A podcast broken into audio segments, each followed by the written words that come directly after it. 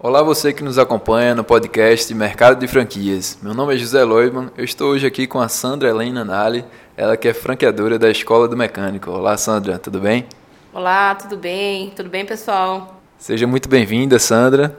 Sandra, eu queria que você começasse contando para gente um pouco sobre o negócio, né? Como surgiu a Escola do Mecânico, né? Do que se trata.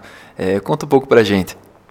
Bom, a escola do mecânico ela surgiu de uma necessidade que eu identifiquei no setor de mão de obra preparada para o setor de reparação automotiva. A escola do mecânico ela nasceu em 2011, né, com um projeto social. Eu comecei a ministrar treinamentos de mecânica para jovens infratores da Fundação Casa e logo, muito rapidamente, é, acabou virando um negócio. Instalamos a primeira escola do mecânico na cidade de Campinas e aí nós começamos, além dos projetos sociais, a, a comercializar os treinamentos de preparo de mão de obra. E em 2014 foi quando nasceu a ideia em construir uma rede de forma sustentável e nós começamos a entender que o nosso negócio era um negócio de impacto social, né? Que a nossa principal missão e responsabilidade é gerar emprego e renda para a população. Então foi quando nós contratamos uma empresa para formatar o nosso negócio e para fazer um estudo de potencial de mercado para entender onde caberia uma unidade da escola do mecânico e onde nós conseguiríamos atingir o nosso público-alvo e gerar emprego e renda. E assim foi. Hoje nós temos aí 22 escolas em operação, com um projeto de expansão para 2019 de 50 unidades em várias regiões do país. E a nossa projeção de impacto social para 2019 é atingir 30 mil alunos de baixa renda e colocar parte deles no mercado de trabalho. Ah, bacana, Sandra, muito interessante, né? Você vê que quando o negócio tem um propósito, né, acaba sendo bem mais interessante, né? Acaba causando um impacto na sociedade, né? À medida que vai crescendo, vai disponibilizando ali é, oportunidades no mercado, né, para as pessoas, muito bacana. Sandra, agora eu fiquei um pouco curioso, acredito que o ouvinte também, né, sobre um pouco da sua história, né? Como começou a sua história empreendedora, né? Como você encontrou essa missão, né, e aplicou no negócio do, da escola do mecânico? Bom, eu comecei a trabalhar no setor automotivo com 14 anos de idade e eu me apaixonei pelo setor automotivo. Eu comecei como menor aprendiz numa empresa do ramo. Aos 22 anos, eu, eu visualizei a oportunidade de trabalhar frente à oficina, colocando a mão na massa mesmo, a mão na graxa, na verdade. E na época eu me recordo que, por eu ser mulher, baixinha, loira, o pessoal não, não, não me deu aí a credibilidade na época para eu atuar no cargo de líder de serviço na época. E aí foi quando eu insisti um pouco com a empresa e eles me deixaram a, a assumir a oficina.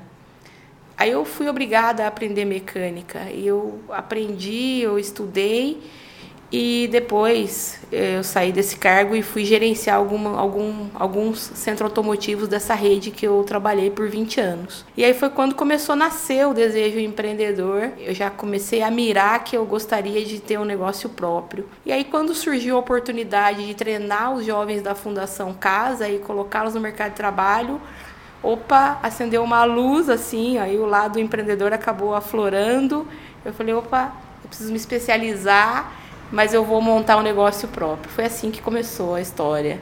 Bacana, muito interessante, Sandra. E você já acabou tendo uma experiência né, no ramo, se identificando com aquilo, muito bom. E me diz uma coisa, Sandra, é, hoje como franqueada, né, qual o perfil que você busca para a rede? Né? Qual o perfil que você tem hoje? Qual, que você, qual o perfil que interessa para a rede de vocês? Hoje o perfil do nosso franqueado é uma das coisas que a franqueadora, a Escola do Mecânico, mais se preocupa. Né? A gente não vende o nosso negócio para qualquer um, porque a gente entende que o nosso franqueado precisa ser um parceiro da Escola do Mecânico e ele precisa ter é, no DNA a missão e valores que a escola do mecânico tanto prega. Então, o perfil que a gente busca hoje são pessoas que irão ficar à frente do negócio, que querem investir num projeto de educação e que querem, tem como é, propósito de vida transformar a vida das pessoas.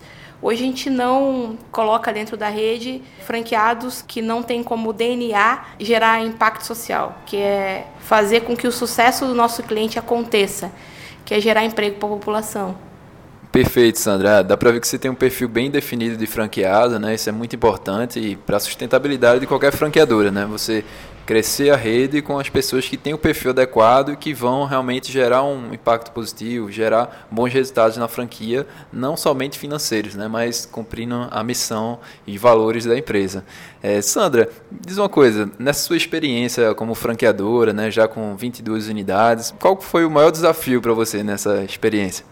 Olha, os desafios foram muitos, porque quando você vai montar uma, uma. Quando você vai franquear o seu negócio, você vai vender o seu negócio para alguém, enquanto o projeto está no papel, ele é uma coisa. Quando a gente vai para a prática, a gente começa a sentir as dificuldades. Acho que as grandes dificuldades foram, primeiro, no desenho do modelo, na padronização. Nós vendemos é, as primeiras três unidades, a gente percebeu que tinha uma série de oportunidades e ajustes que deveriam ser feitos, principalmente com relação à padronização do enxoval de ferramentas, dos fornecedores. Foi onde mais a gente investiu tempo e recurso financeiro para poder mudar o, o modelo. Então, nós começamos com o modelo e ao longo do caminho nós alteramos o modelo para que o, o movimento de implantação fosse mais produtivo, mais rápido e que viesse ao encontro também da necessidade do franqueado e do cliente final. Esse, essa foi uma dificuldade. A dificuldade também é, nós encontramos no momento de definir o perfil do franqueado, porque no começo nós recebemos bastante investidores que tinham como objetivo comprar algumas escolas e implantar. É, foi difícil dizer não, mas nós caminhamos por um caminho que o franqueado precisa estar à frente do negócio e precisa estar envolvido com a causa. Mas eu posso dizer também com conhecimento de causa que esse foi o melhor não que nós dissemos. E talvez por isso que nós tenhamos hoje uma rede sustentável e que consegue corresponder com o objetivo principal do nosso negócio. Bacana, Sandra, com certeza. Né? O importante é você vender franquias e elas se manterem ao longo do tempo no mercado. Né? E às vezes, se você vende para um perfil de investidor, claro, não desmerecendo que. Porque existem modelos de franquias que servem para investidor, né?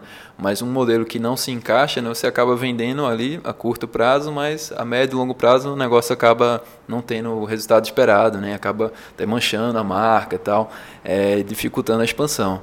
Sandra, e qual você diria que é o maior aprendizado aí nessa experiência como franqueadora? Olha, o maior aprendizado, primeiro, muita resiliência. Né? É, é necessário que quem se propõe a ser um, um franqueador, ele tenha como missão né, é, dar o suporte é, realmente cumprir aquilo que foi prometido. Então, hoje nós fazemos isso, mas o grande aprendizado, na minha opinião, é a resiliência e a velocidade que a gente conseguiu adquirir da inovação.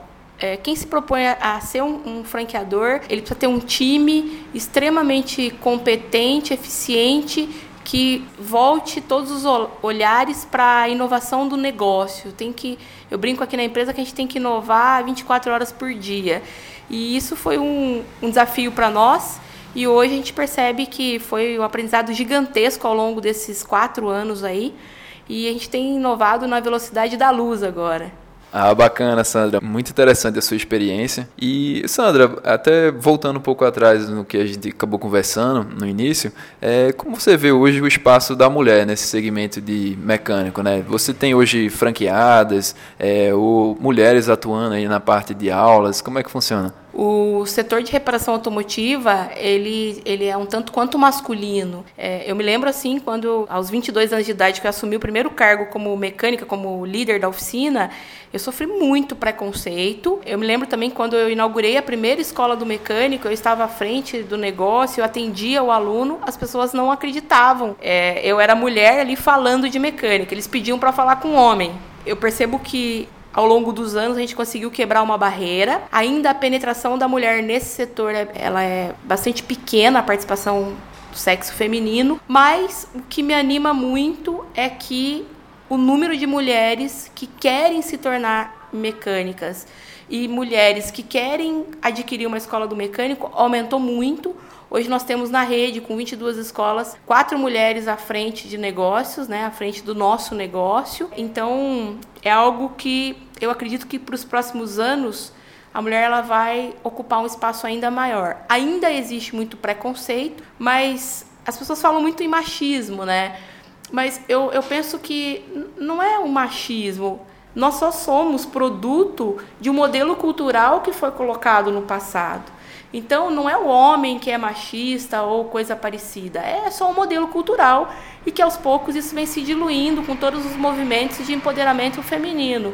E eu acredito muito nisso, que a mulher ela pode sim ocupar um papel, principalmente no setor de reparação automotiva, e que ela vai conseguir fazer isso com bastante qualidade, eficiência e eficácia. Eu vejo que não é uma função restrita masculina.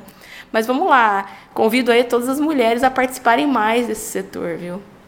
Ah, legal, show de bola, Sandra. Muito bom saber que está crescendo o espaço da mulher né, nesse, nesse, segmento, porque isso aí vem mudando, né? A sociedade ela tem esse preconceito, né? Vem diminuindo mais, porque o que importa realmente é, é não é o gênero, mas é o, o que, que a pessoa está envolvida ali, né? O que ela conhece, o que ela está disposta a trabalhar, né?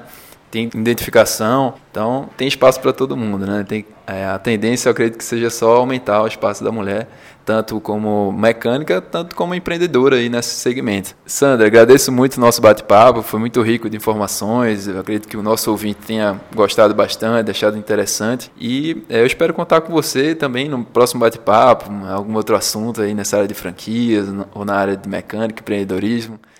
Com certeza, foi um prazer enorme poder compartilhar um pouquinho da minha história aí com todos vocês. E quem tiver interesse em saber mais, é sandra.nali no Instagram e arroba Escola do Mecânico. Foi um prazer poder falar com vocês. Obrigado, Sandra. Sucesso. Você ouvinte que nos acompanhou agora, eu realmente agradeço sua atenção. Espero que tenhamos contribuído com você de alguma forma com o episódio de hoje. Eu gostaria de pedir só um pequeno favor para você que é avaliar esse podcast, colocar aqui as estrelinhas no iTunes e um comentário sobre como foi sua experiência. Muito obrigado mais uma vez, um grande abraço e até a próxima.